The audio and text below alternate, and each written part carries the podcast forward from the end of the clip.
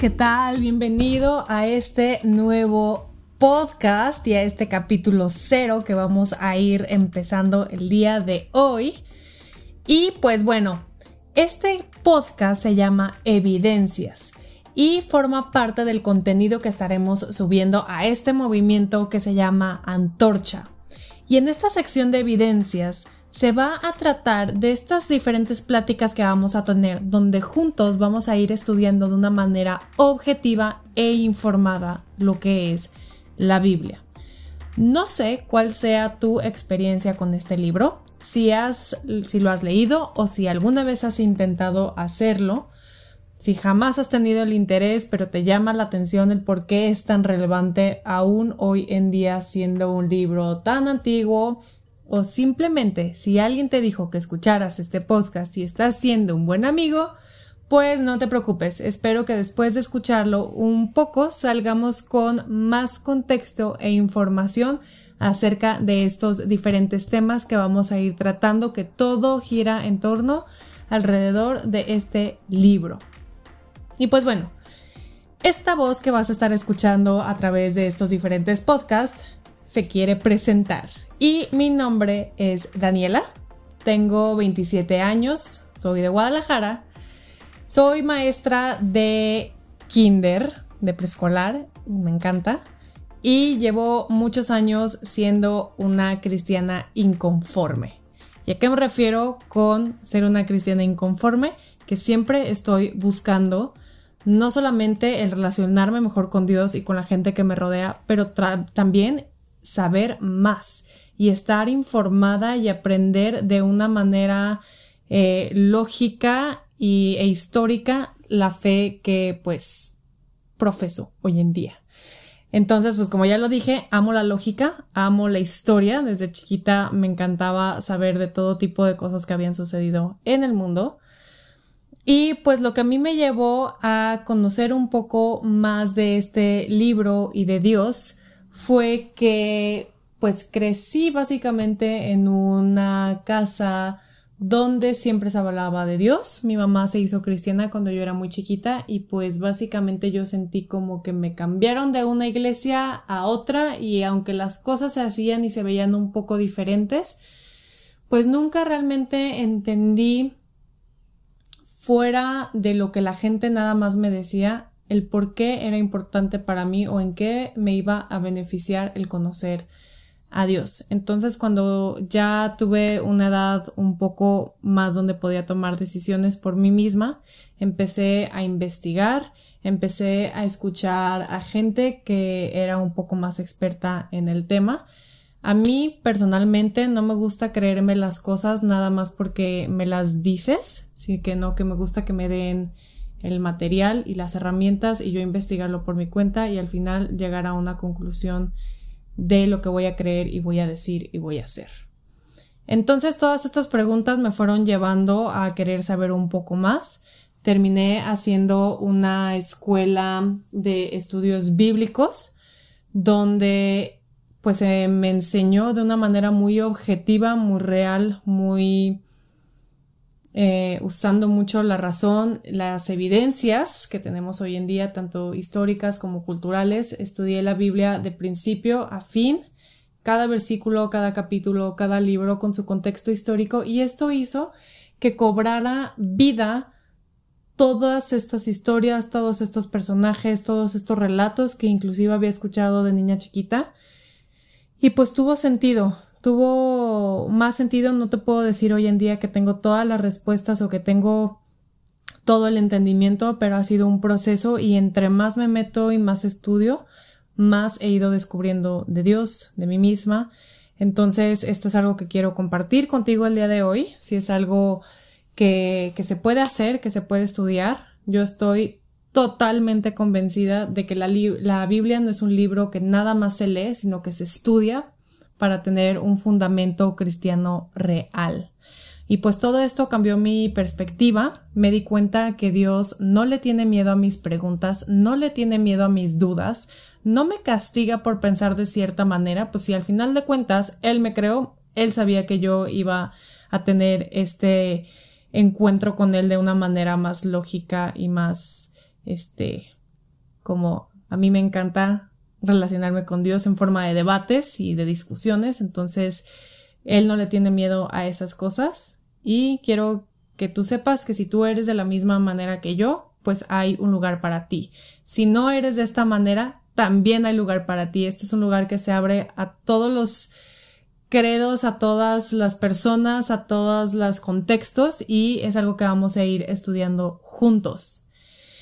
Y pues sí, así me pasó, este, como Sócrates decía, yo solo sé que no sé nada, pues así me fui sintiendo yo cada vez que estudiaba más, porque es un mundo de cosas que jamás terminas de estudiar, pero que sí, poco a poco, si vas dedicando tu tiempo a estudiar y a entender, pues, comienza a tener más sentido todo esto que alguna vez nos han hablado en la religión que tú quieras que profese a Dios y a Jesús como Dios.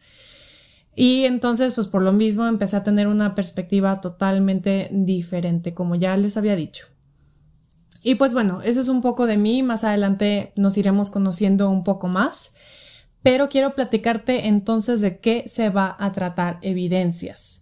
Vamos a estudiar juntos todos los aspectos históricos, culturales, vamos a hablar acerca de los pasajes difíciles en la Biblia, a veces nos vamos a meter un poco en polémicas y en discusiones, pero juntos vamos a ir aprendiendo y construyendo este podcast.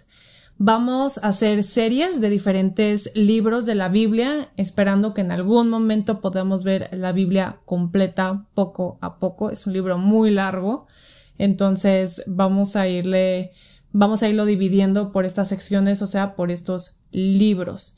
Y todo esto lo vamos a estudiar juntos en contexto. Entonces, obviamente, para poder entender un texto tan antiguo y saber encontrar las cosas que aún aplican para nosotros hoy en día y que puedan ser de beneficio para nuestras vidas, se necesita usar nuestro cerebro, nuestra inteligencia, nuestros recursos históricos e ir aprendiendo a no malinterpretar la Biblia, que nos puede llevar a doctrinas que para empezar ni nos dan una perspectiva clara y correcta de quién es Dios, terminamos todos confundidos y en muchas ocasiones tristemente terminamos nosotros lastimados o lastimando a otros con la religión.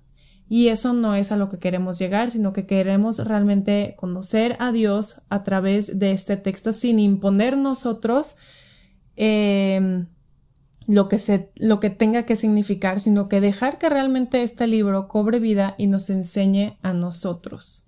Así que bueno, espero que me puedas acompañar en este podcast y juntos ir descubriendo y aprendiendo lo que esta biblioteca, que es la Biblia, nos tiene que compartir hoy en día y tener esta experiencia que, quizás no habíamos tenido la oportunidad de conocer antes. Entonces, pues si te parece todo esto que estoy diciendo y quieres acompañarnos, vamos a ir empezando en este capítulo y vamos a hablar acerca de lo que es la Biblia. Y muchas veces automáticamente en cuanto nos dicen Biblia, ya brincamos porque tiene y está súper arraigado con la religión, sobre todo en nuestro contexto de México, de Latinoamérica, de la Iglesia Católica y cristiana.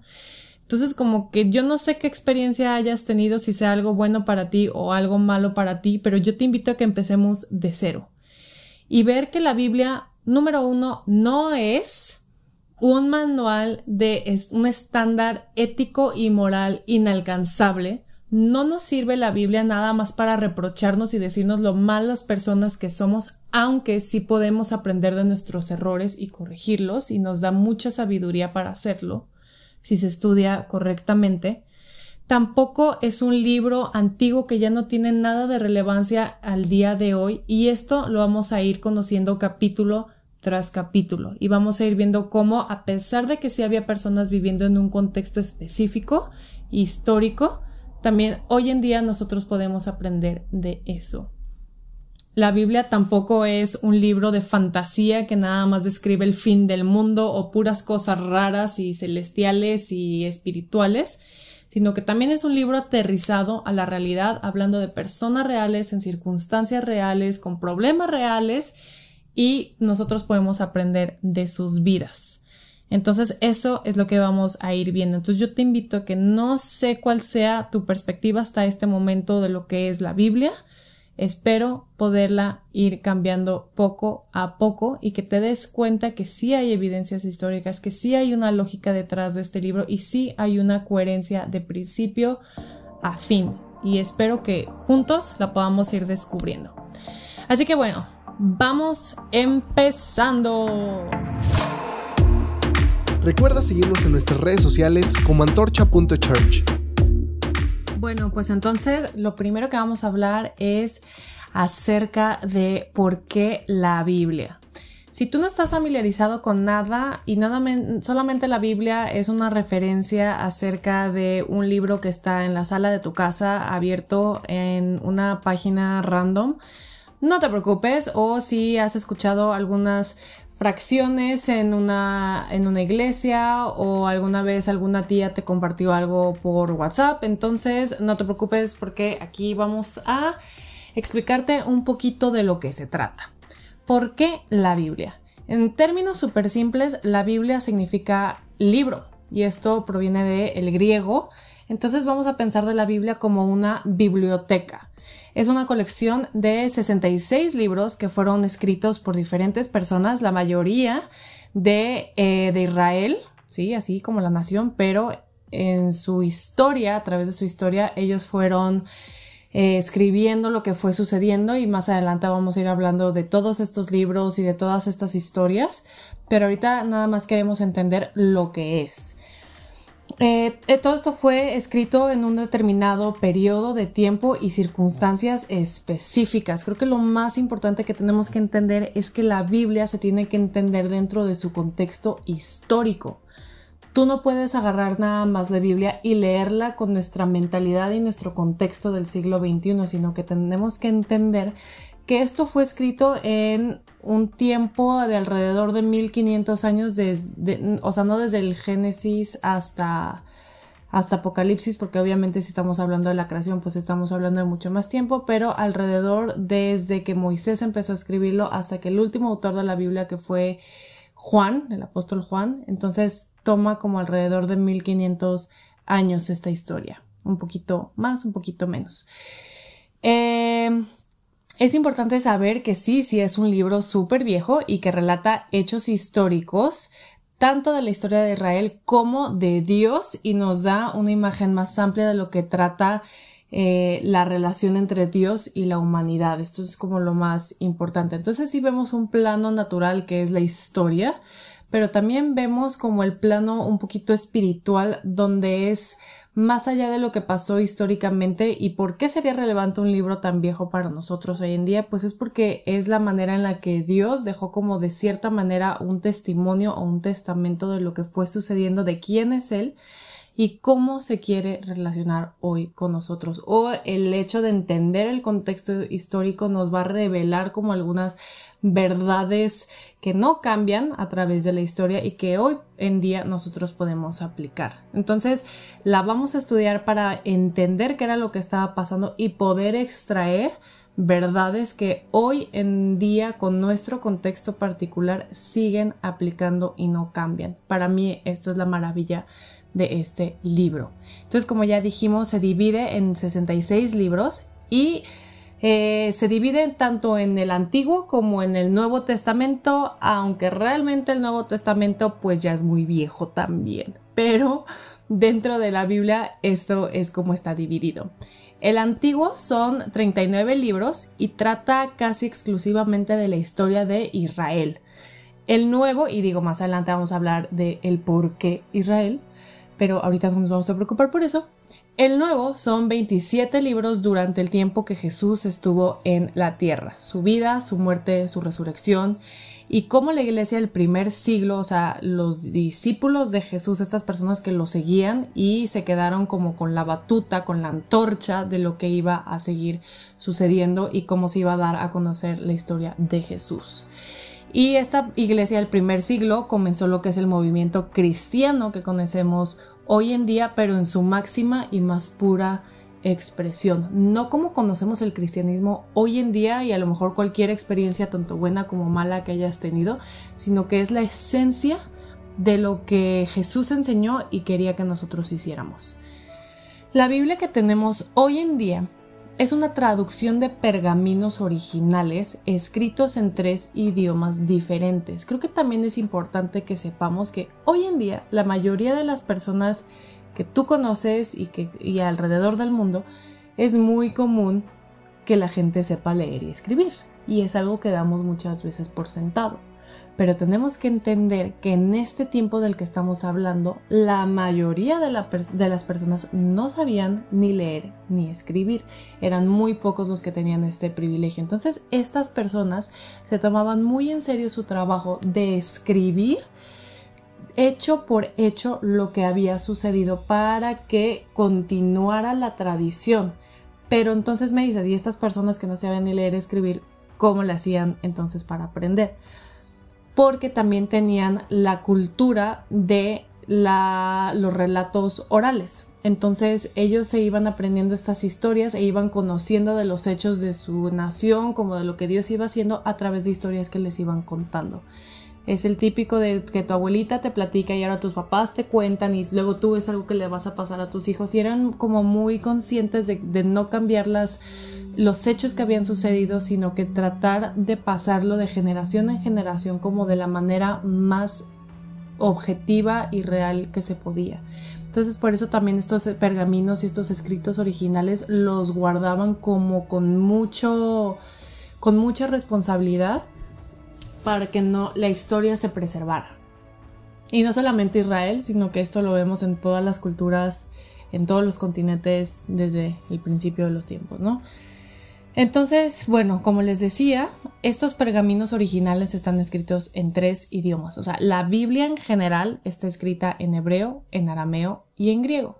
En hebreo y un poco de arameo el Antiguo Testamento y el Nuevo Testamento, la mayoría está escrita en griego con algunos fragmentos de arameo.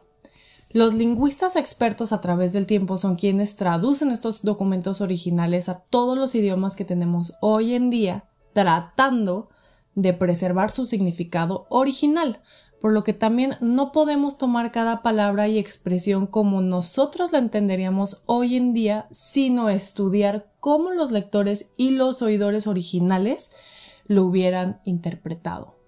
En total, como ya les había dicho, cubre un periodo histórico de cerca de 1500 años, con alrededor de 40 diferentes autores, y lo más magnífico de esto es que todas estas historias tienen congruencia y correlación entre sí, que vamos a ir viendo más adelante. Entonces, em, al estudiarla, nos podemos dar cuenta que todos los libros tienen esa coherencia entre sí y sí hay un principio y un fin y que no solamente estamos hablando de eventos aislados. Sin embargo, hay tres eventos principales como los clímax ¿no? de la Biblia y serían estos. El primero, pues la creación, ¿no? O sea, comienza independientemente de si Génesis puede ser tomado literal o no, si fueron tres días, siete días exactos o fueron miles o si como hubiera sucedido la cosa, el punto es que la Biblia reconoce y pone a Dios como el creador de todo lo que existe, independientemente de si sabemos este tal cual este cómo sucedieron las cosas y también Dios es el creador de la humanidad y crea la humanidad con un propósito específico con eh, facultades específicas y vamos a ver más adelante qué qué es lo que representa la humanidad para Dios y quiénes somos nosotros como personas. Pero después sucede un evento catastrófico, por así decirlo, que es la independencia de la humanidad con Dios. Y esto lo vemos en el Jardín del Edén, con Adán y Eva, si alguna vez has escuchado esta historia. Y el punto es que el ser humano empieza a tomar su camino separado por Dios y vemos cómo se desencadena una serie de eventos que pues empiezan y podríamos llamarlo como el declive de la humanidad fuera del propósito por, del cual Dios lo creó. Y pues eso lo vemos en el capítulo 3 más o menos y 2 de Génesis y pues toda la historia de la humanidad porque seguimos como en este espiral donde independientemente de lo que creas pues sí o sea, sí vivimos en una decadencia, tanta violencia, tanta maldad, tanta cuestión que sucede en el mundo, no solamente ahorita, sino en toda la historia. Y vamos a ver qué papel juega el ser humano y qué papel juega Dios dentro de esto. Y esperamos poder contestar preguntas difíciles como por qué si Dios es bueno y creó al ser humano bueno, hay tanta maldad en el mundo. Y pues vamos a ver esas, ese tipo de conversaciones en nuestro otro podcast que se llama Confesiones. Pero ahorita solamente nos vamos a enfocar en los hechos históricos y las evidencias de lo que tenemos. El segundo hecho más importante y el evento principal es la vida, muerte y resurrección de el tal Jesús, de quien tanto hemos escuchado, pero que realmente sabemos muy poco, porque muchas veces nada más tenemos esta imagen religiosa y tristemente en ocasiones distorsionadas de quién es Él y cuáles fueron sus obras y sus propósitos en la tierra. Entonces vamos a tratar de ver a Jesús con un nuevo lente. Entonces, si tú escuchas la palabra Jesús y te ocasiona que automáticamente quieras cerrar este podcast, no te preocupes, te entendemos y vamos a tratar de hacer lo posible de enseñarte con evidencias y con hechos quién fue Él y quién sería para ti hoy en día. Y el tercer evento es el futuro de la humanidad con Dios. Y esto se ve en Apocalipsis, que para mí es de los libros más interesantes para estudiar y también de los más sacados de contexto y de proporción hoy en día. Así que si a ti te laten estos temas, en algún punto llegaremos a Apocalipsis y vamos a hablar de cuál es el futuro de la humanidad según lo que dice Dios. Yo sé que te estoy dando mucha información, espero que sigas ahí, pero vamos a continuar. Inspiración divina. ¿Qué quiere decir esto? Que la Biblia es inspirada por Dios, que yo desde chiquita me imaginaba que Dios literalmente había agarrado una pluma y se había puesto a escribir o había puesto a alguien literalmente a escribir y dictar palabra por palabra lo que se tenía que decir. Sin embargo, vamos a ver que pues esto no fue así en la mayoría de lo que está escrito, porque sí vemos algunas partes donde Dios mismo habla, ¿no? O sea, donde Él dice, yo Dios digo qué tal, y esto por lo general lo vemos en los profetas y es Dios expresando sus pensamientos y sus sentimientos.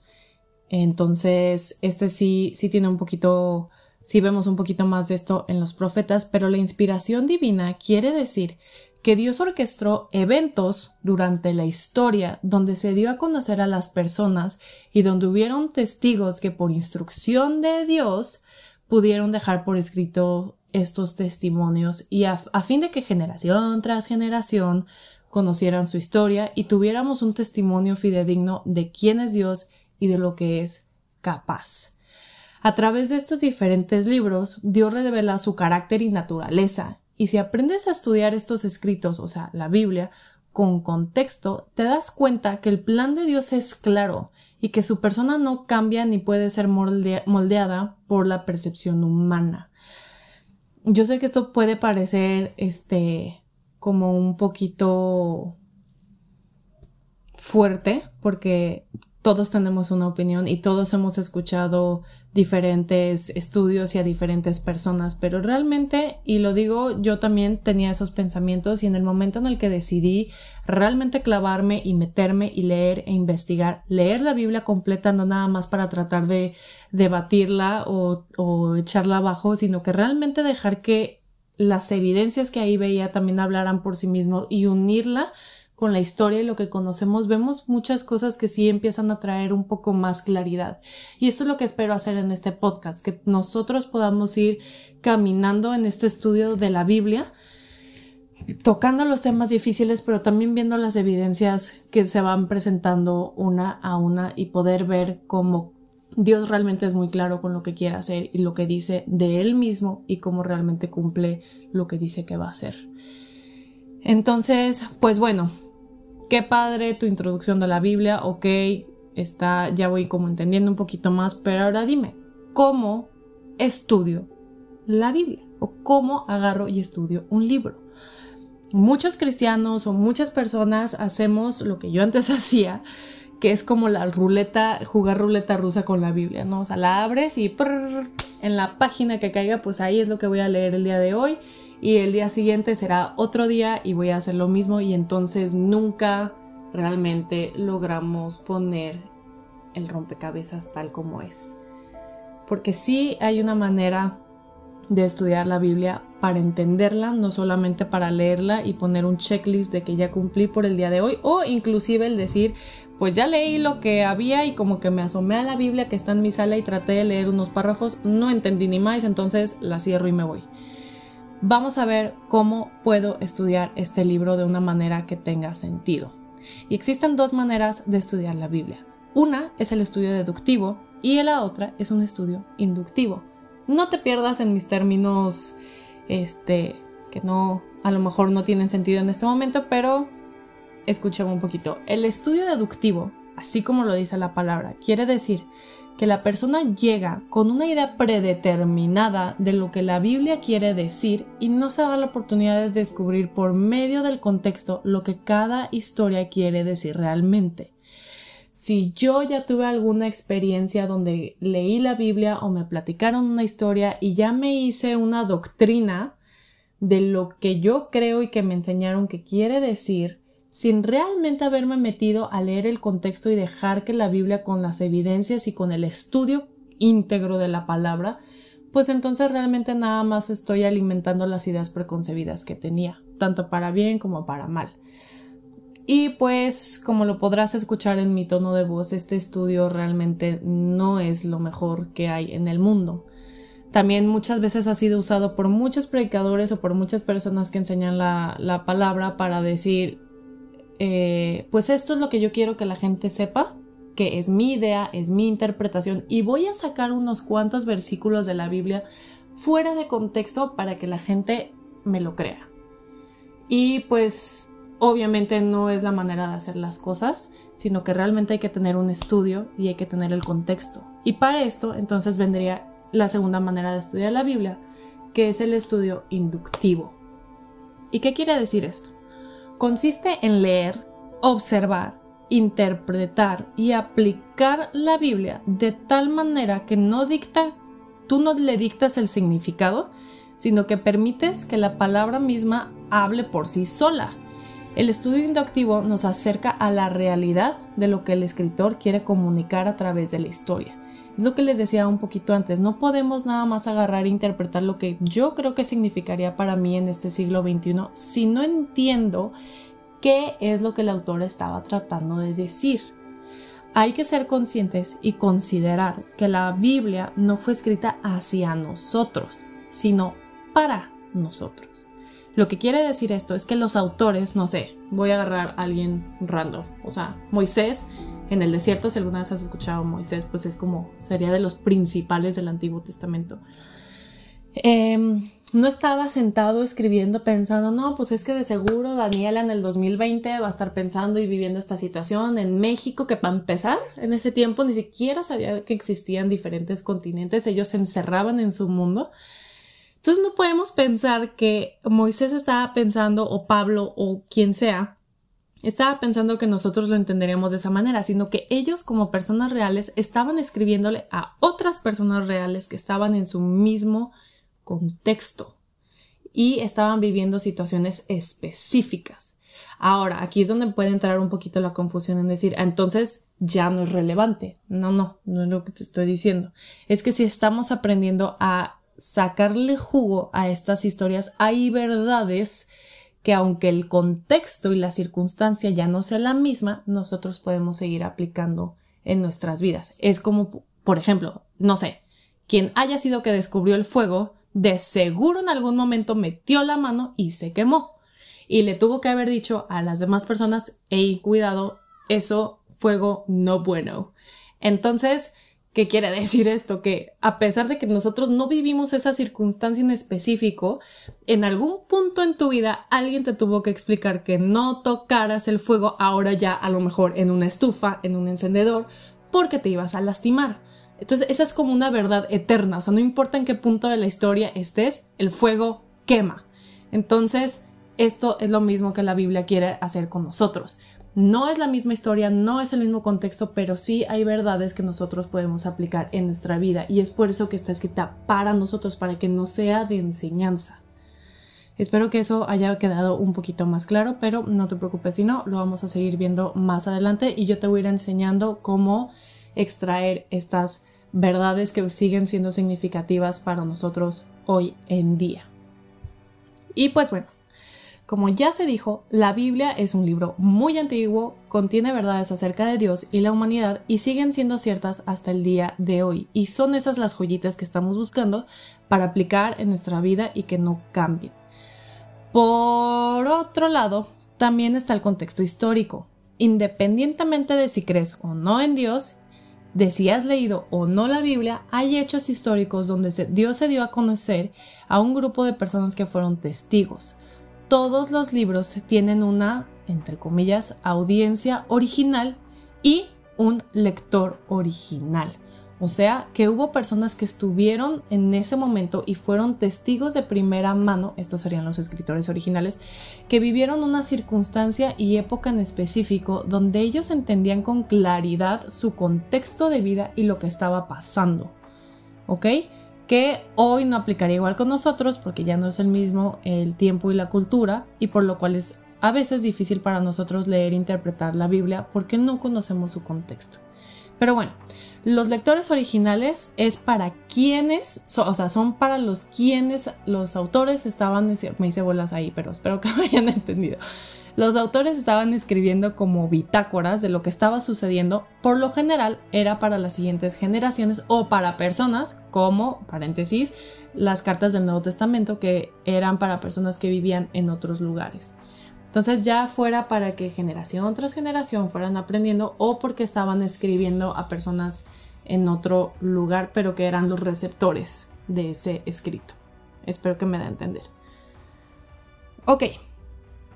Entonces ya con esto en mente, hay cuatro puntos súper básicos que tenemos que tomar en cuenta para estudiar cualquier aspecto de la Biblia.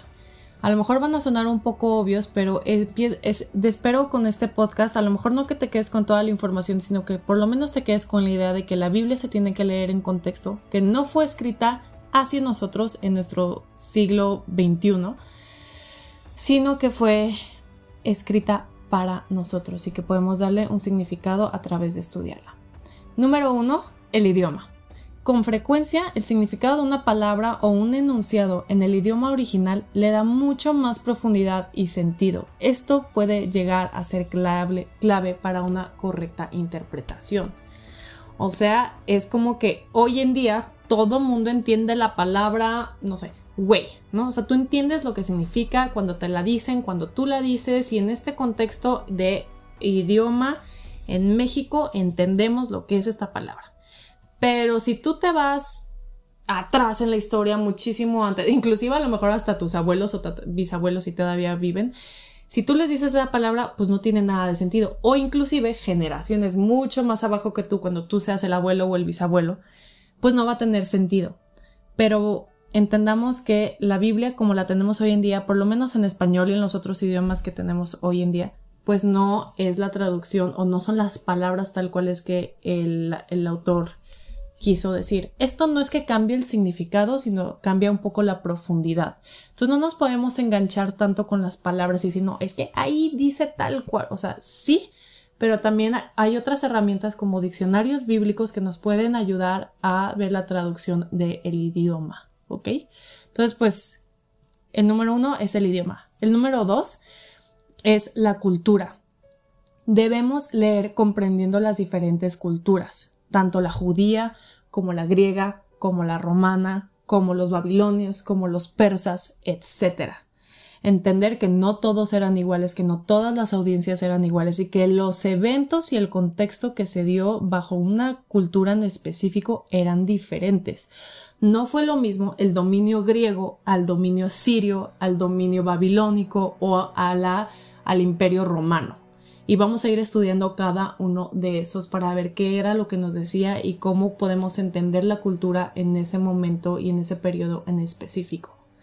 El tercero sería la geografía.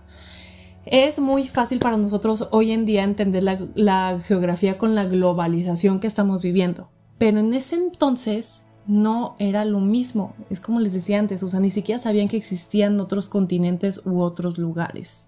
fuera de lo que era alcanzable para ellos. Este sencillo aspecto puede lograr que la Biblia cobre vida. El conocer acerca de los lugares donde vivía la gente, las diferentes, las diferentes historias que toman lugar, pueden hacer que la historia tome un rumbo muy diferente y logre darnos un alumbramiento de cómo vivían en los tiempos antiguos. Entonces ese es el tercero. O sea, el simple hecho de pensar y saber que Jesús era del Medio Oriente y no el Jesús español que vemos o europeo, ¿no? Con los ojos verdes y de piel clara y como si viviera y rondara en las calles de no sé qué te imagines en Europa, pero que vivía en el Medio Oriente era estaba mucho más familiarizado con la cultura árabe y del Medio Oriente que a lo mejor lo europeo o lo que nosotros conocemos hoy en día. O sea, eso cambia también mucho la perspectiva. Entonces hay que tomar cositas de esas en cuenta. Y la cuarta sería la historia. La Biblia contiene un registro impresionante a través de los tiempos de personas, imperios, eventos que marcan las diferentes eras y que podemos estudiarlo en paralelo con la escritura. No nos podemos cerrar únicamente a la Biblia, también hay fuentes externas que nos pueden ayudar como lo es la historia, el leer eh, diferentes historiadores de diferentes tiempos y conocer la cultura que se estaba viviendo. Todo eso enriquece nuestro estudio dentro de un contexto claro. ¿Ok? Entonces, pues esos fueron los cuatro puntos súper básicos y ahora les voy a dar estos otros puntos que son diferentes principios que nos van a ayudar a una mejor interpretación. Espero que no suenen muy repetitivos y que podamos entender la diferencia. El primero es el principio literal. En la Biblia encontramos que no todos los autores escribían en sentido literal. O sea, este es uno de nuestros mayores errores, el creer que todo, absolutamente todo en la Biblia se aplica de manera literal. ¿Por qué? Porque muchos usaban un lenguaje figurado y símbolos, en especial en los profetas o la literatura apocalíptica, con la intención de dar a conocer un mensaje o verdad, eh, una verdad literal, pero usando el lenguaje y, los, y el sentido figurado como un medio para llegar a un fin específico. Entonces, no quiere decir que entonces ya nada es verdad o todo es verdad, sino que todo se tiene que estudiar de acuerdo al principio literal que tiene. O sea, tú no interpretas un poema igual que como interpretas un hecho histórico, como una bitácora, como una narración. O sea, entonces, o una historia de fantasía. O sea, todo lo tenemos que ir tomando en este sentido. El principio número dos es el principio histórico. Una de las mejores maneras de interpretar el texto es preguntándonos constantemente qué significa esto para la audiencia original. Así podemos entender la verdadera intención por la cual fue escrita. Muchas veces malinterpretamos y creamos falsas doctrinas porque no sabemos el trasfondo cultural de una situación determinada. Evitamos, evitemos esto y pongámonos en los zapatos de aquellos para quienes el texto fue escrito y aprendamos las verdades eternas que podemos seguir aplicando a través de este lente, porque si no también luego es en donde podemos dañar a mucha gente, podemos dañar la imagen de Dios, podemos dañar nuestra propia imagen porque no sabemos leer y entender lo que estamos diciendo. El tercer punto sería el principio gramatical. A pesar de no conocer los idiomas originales, debemos poner atención a los enunciados que nos quieren decir. Sencillas preguntas como ¿a quién se refiere este pronombre? ¿En qué tiempo está escrito este verbo?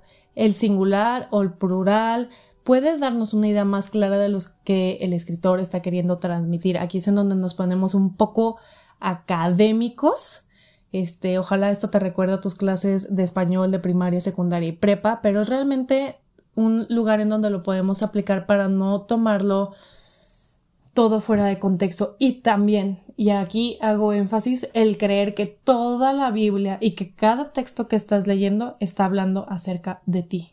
¿Ok? O sea, no podemos atribuirnos cuestiones que no entendemos, sino que realmente hagámosle el favor a los autores que escribieron esto, a Dios que se tomó el tiempo de decirle a la gente que escribiera esto y orquestar todas estas cosas, démosle el tiempo y el, y el respeto de tratar de estudiarlo lo más en contexto que podamos para realmente poder rescatar las joyas que en esto se encuentra y que realmente lo podamos aplicar a nuestra vida. ¿Sale? Y el cuarto principio sería el de síntesis para evitar caer en las conclusiones de que la Biblia se contradice a sí misma, debemos estudiarla de principio a fin y debemos usar las propias escrituras comparándolas consigo misma para descubrir su significado en su totalidad. Aquí es donde yo uso mucho la frase la escritura interpreta a la escritura, el libro interpreta al libro. No podemos ir por la vida tanto creas en Dios o no y leas la Biblia para conocer a Dios o leas la Biblia para pelearte con la gente que cree en la Biblia. No importa cómo sea que tú quieras, este, cuál sea tu approach en esto.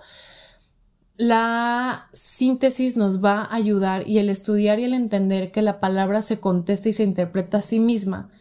No podemos nada más leer por leer. Así, aunque tú hayas leído la Biblia de principio a fin, las veces que tú me quieras decir, hasta que no la has estudiado objetivamente, que es algo a lo que los cristianos se nos acusa mucho, el que no somos objetivos, aquí vamos a tratar de serlos, porque tenemos que estudiar la Biblia objetivamente para poder lograr una verdadera interpretación y no caer en que todo es subjetivo y está abierto a la interpretación que sea, porque ahí es en donde suceden los malos entendidos, de donde nacen doctrinas falsas, de donde sale mucha manipulación de parte de la iglesia y también de donde nos colgamos etiquetas que no nos corresponden. Y lo peor de todo esto es que tratamos de interpretar a Dios y le ponemos las etiquetas de mentiroso, de que no hay coherencia, de esto y el otro, simplemente porque nosotros hemos errado en una en un verdadero estudio de la palabra.